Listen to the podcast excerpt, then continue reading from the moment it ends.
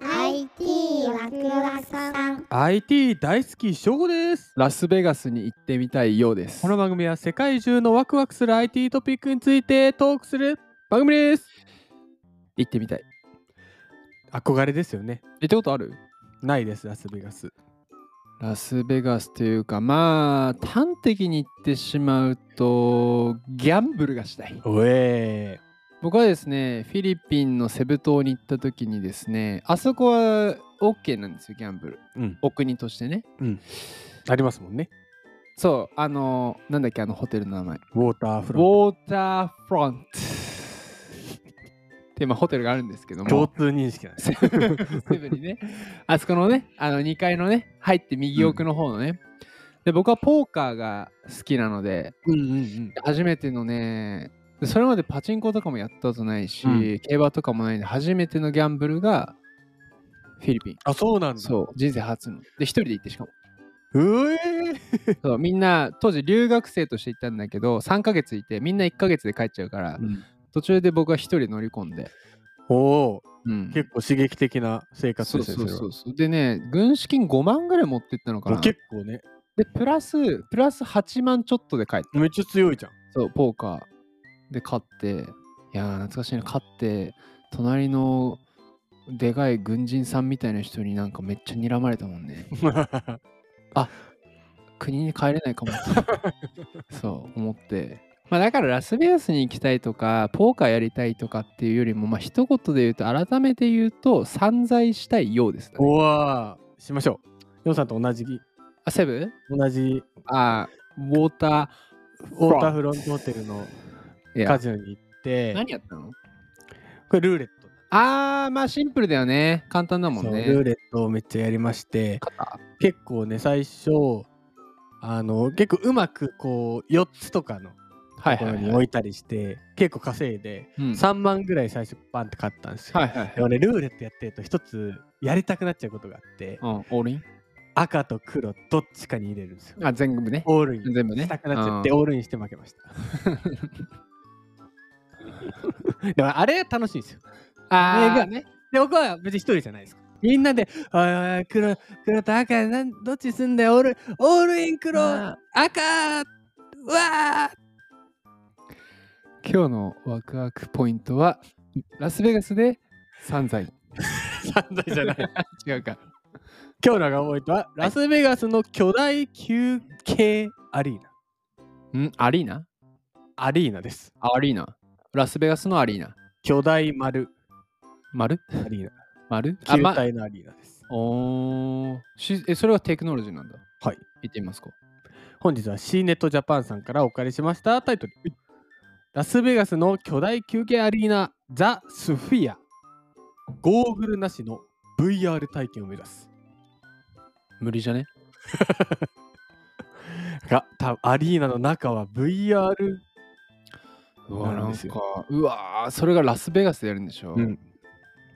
やっぱますますラスベガス行きたくなって、エンタメの最先端でしょうね。はいはいはい何やるんですか内容はいその姿を目にした人からはサウロンの目巨大な金食い虫デススター新業態のアートと呼ばれてきた巨大建造物があるえっ、と、ホラー映 画。ほら怖いですねしかし運営元が望む称号はコンサートおよび映画体験の最定義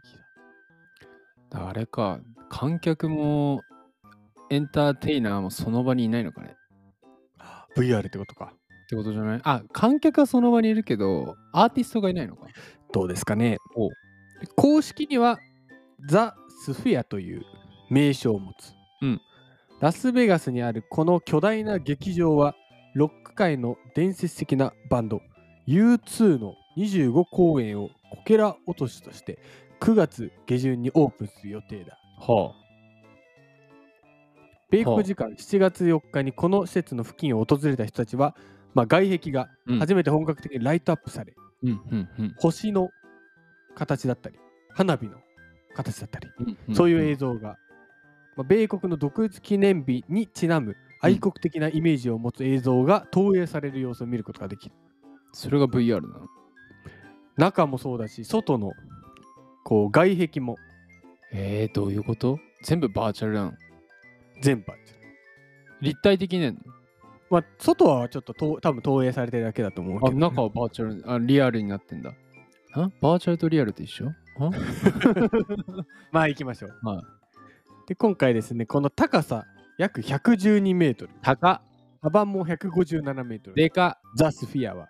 球体構造の建造物としては世界最大の大きさあ丸なんだまれです、うん内部にはプログラミング可能な世界最大の LED スクリーンが設置されておりうん建物の外側全体を包み込むようにスクリーンが覆っているとうーんしかし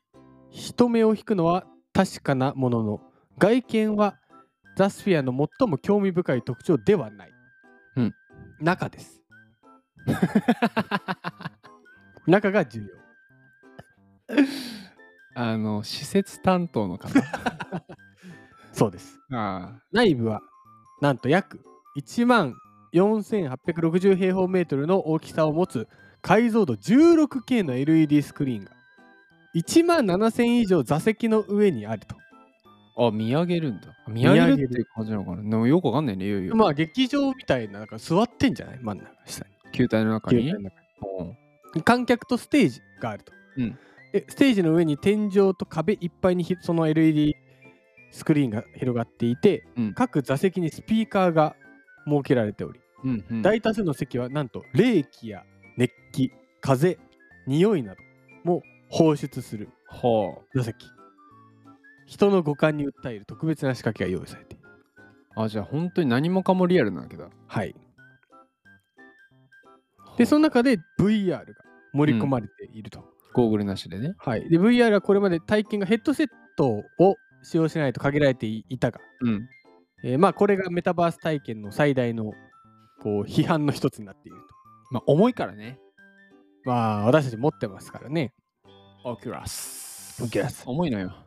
でしかし極めて高解像度のスクリーンが匂いや風といった物理的要素、うんそしてヘッドホンが不要な高音質の音声を組み合わせると真の VR 体験を生み出せるんだろうかと、えゴーグルしてないのになんで VR が見えんのまあ、VR みたいなってことですよねきっとあだから球体だからできるってことかな球体で反射しちゃって多分立体になってかつ匂い音あと熱気とか冷気が出て風も出てうーん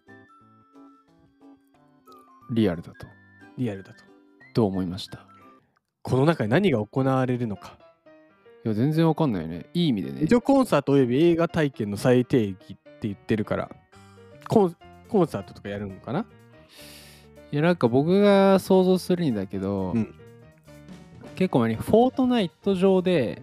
米津玄師とか当時カニエ・ウエストとかがライブやってたんだよねやってましたねでその時はもうめちゃもうバーチャルだから米津玄師がめちゃめちゃでかいとかね、うんうん、でめちゃめちゃ近づけるとかね、うん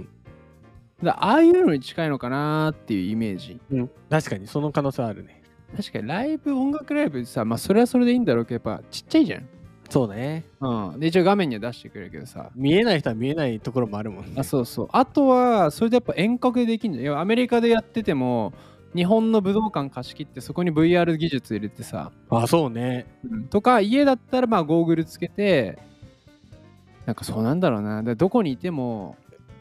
ライブ体験ができそるの場にいるようなねそうそうそうそうそれがラスベガスで生まれていくとそれ写真あんの画像の中には写真ありますあそれやっぱ球体なの球体めっちゃ球体まん中丸の写真もあんの中の写真ないあらー外だけまあもう中の写真はえー、行った人だけどまた見ますか今日一言でまとめると人生とは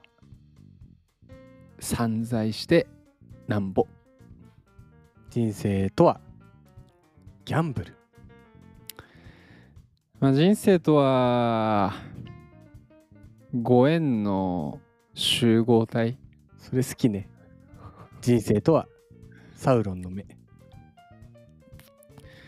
まあ人生とはギャンブル 言った。言ったな。言った言っな。たな。はい。ネタ切れだな。ネタ切れだな はい。次回の赤っぽいの聞いてください。お願いします。日本中に眠る新たな才能が発掘されます。私次回です。